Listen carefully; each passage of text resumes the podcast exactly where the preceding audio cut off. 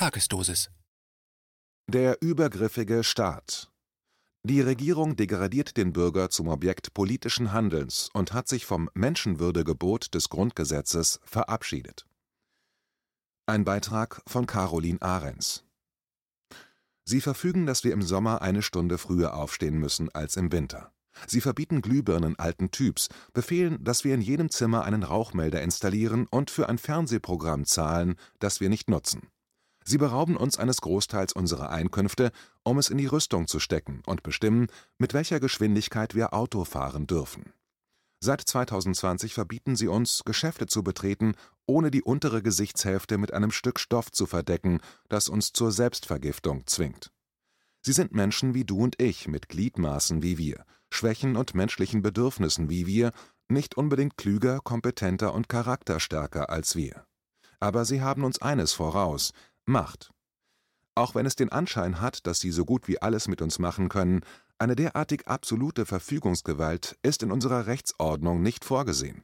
Der Staat hat den Bürgerinnen und Bürgern zu dienen und ihre Menschenwürde individuell und aktiv zu schützen. Verletzt er diese Pflicht, wie es in Corona-Zeiten geschieht, ist dies Anmaßung. Es ist wichtig, dass wir den zunehmend übergriffig werdenden Staat in seine Schranken verweisen. Beinahe ein volles Jahr befindet sich die Gesellschaft nun in einem Ausnahmezustand. Als Schutzmaßnahmen deklariert, versetzen die politisch Verantwortlichen mit medialer Unterstützung die Menschen in einen traumatisierenden Dauerpanikmodus. Nicht fahrlässig, sondern, wie sich mittlerweile offenbarte, vorsätzlich. Denn mit Ausrufung der epidemischen Lage von nationaler Tragweite sollte laut Strategiepapier des Innenministeriums mit dem folgenden Szenario absichtlich eine Schockwirkung in der Bevölkerung erzielt werden Zitat: Viele Schwerkranke werden von ihren Angehörigen ins Krankenhaus gebracht, aber abgewiesen und sterben qualvoll um Luft ringend zu Hause. Kinder werden sich leicht anstecken, selbst bei Ausgangsbeschränkungen, zum Beispiel bei den Nachbarskindern.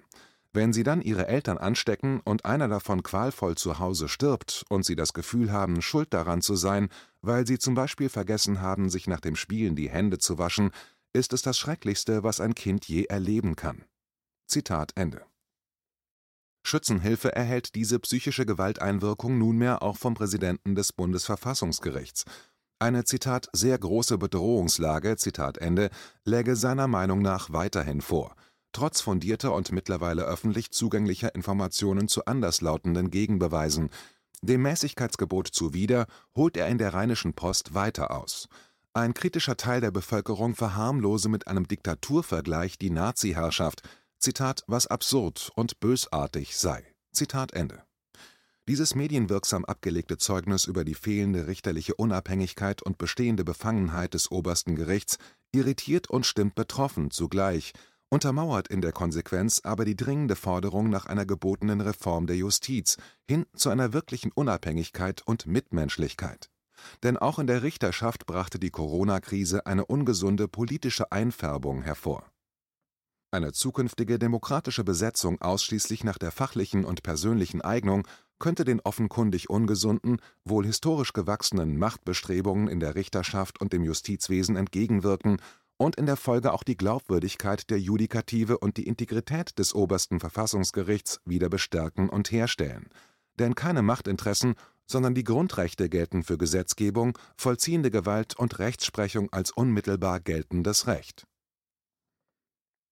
staatliche Übergriffigkeit und politische Anmaßung. Diese aktuell vorherrschende, die Gewaltenteilung kontaminierende politische Übergriffigkeit und Machtanmaßung liegt jedoch nicht nur im Großen. Sie beginnt bereits im Kleinen, im Alltäglichen. Haben Sie sich schon einmal gefragt, warum eine Anschnallpflicht besteht? Warum Sie Steuerbelastungen auferlegt bekommen, obwohl Sie auf den verwendeten Zweck keinen Einfluss und ineffiziente Steuerverschwendungen keine oder nur in seltensten Fällen Konsequenzen für die politisch Verantwortlichen haben? Warum eine allgemeine Schulpflicht festgelegt wurde, obwohl das der Wortlaut des Grundgesetzes gar nicht vorsieht? Auch hier dienen der behauptete staatliche Schutz und die Fürsorge der Rechtfertigung von Maßnahmen, die es aber in einer freien Gesellschaft nicht geben sollte, da sie tatsächlich übergriffig sind. Die individuelle Selbstbestimmung ist Ausgangspunkt unseres Grundgesetzes und sollte mithin Grundlage unseres freiheitlichen Zusammenlebens sein. Dreh- und Angelpunkt des verfassungsrechtlichen Menschenbildes ist der in der Menschenwürde angelegte und in den einzelnen Grundrechten bereichsspezifisch ausgeformte Grundsatz individueller Selbstbestimmung und Eigenverantwortung. Wie der Einzelne individuelle Freiheit hierbei nutzen möchte, obliegt ihm selbst, ist also staatlicherseits zweckfrei. Grundrechtliche Freiheit ist rechtlich nicht finalisiert, sie ruht in sich selbst. Grundrechtliche Freiheit bedeutet Freiheit zur Beliebigkeit, ist Freiheit zum Selbstentwurf des Menschen nach seinem eigenen Willen, also erst vom einzelnen Subjekt durch individuelle Sinngebung auszufüllen. Der Einzelne wird nur solchen Schranken unterworfen, die im Interesse des sozialen Zusammenlebens erforderlich sind, wobei immer die Eigenständigkeit der Person erhalten bleibt.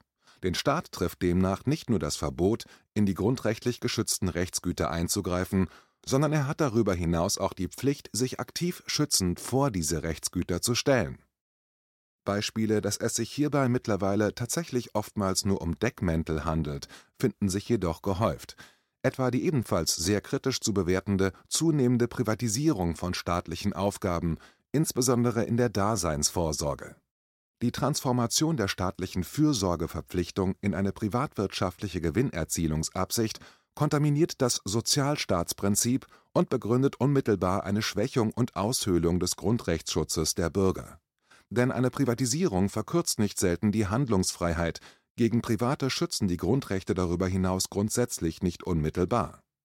Wo die Schutzpflicht des Staates hingegen übergriffig von den politisch Verantwortlichen wahrgenommen wird, gleicht sie, zugespitzt in der Corona-Krise, Repressalien und Gewaltakten denn im Ergebnis erzeugt sie irreparable menschliche, soziale und wirtschaftliche Schäden, während der angestrebte Zweck, der Schutz von Leib und Leben für eine Vielzahl von Menschen, schon längst gegen die Verfolgung politischer Interessen ausgetauscht wurde. Und nicht nur das, diese politischen und dahinterstehenden wirtschaftlichen Interessen richten sich mittlerweile gegen genau das, was sie angeblich zu schützen versuchen. Volksgesundheit über Menschenwürde als Mittel zum Zweck diese These, die schädigende Umkehr des staatlichen Schutzauftrages, lässt sich an der Maskenpflicht und der Impfagenda klar verdeutlichen.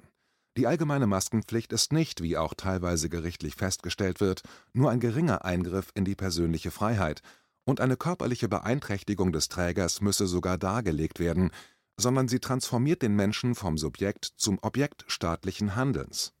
Die Auferlegung einer Maskenpflicht sogar für gesunde Menschen missachtet nicht nur die Beweislastregelungen, sondern führt im Ergebnis dazu, dass ein gesunder Mensch per se wie ein ansteckender Infektionsherd und eine Gefahr für andere behandelt wird.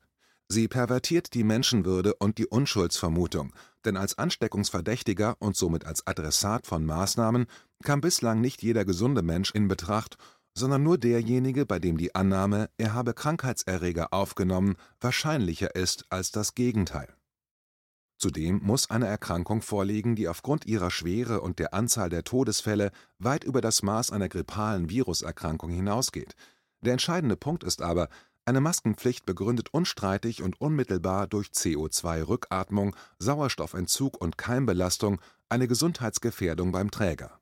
Insbesondere die staatlich zur Verfügung gestellten FFP2-Masken sind zudem oftmals mit Giftstoffen versehen Dahinstehen kann hierbei, ob eine Maskenpflicht überhaupt wirksamen Schutz vor Viren bieten kann, denn entscheidend ist, dass keine staatliche Maßnahme in ihrer Folge zu einer genötigten Selbstschädigung führen darf. Gleiches gilt für die mittlerweile durch psychische Gewaltanwendung bei Älteren durchgeführte Impfung. Abgesehen davon, dass die Gabe von in kürzester Zeit hergestelltem, neuartigem Impfstoff in Notzulassung als verantwortungslos zu bewerten ist bringt eine Impfung stets die Gefahr einer schweren unvorhersehbaren Nebenwirkung. Da diese nicht ausgeschlossen werden kann, kann es ebenfalls dahinstehen, ob die Gefahr gering oder das zu bekämpfende Virus für eine Vielzahl von Menschen gefährlich ist.